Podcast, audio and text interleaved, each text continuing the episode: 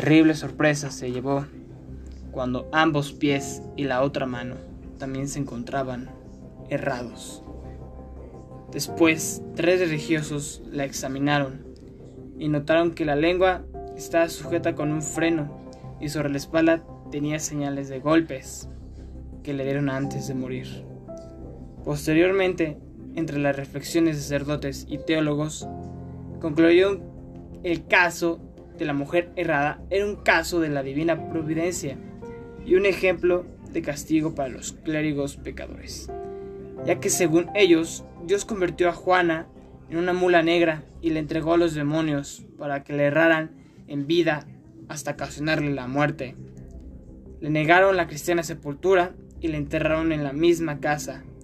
Y ahora por eso dicen que la mujer que acepta el amor de un sacerdote, el diablo la convierte en mula, ya sea viva o muerta.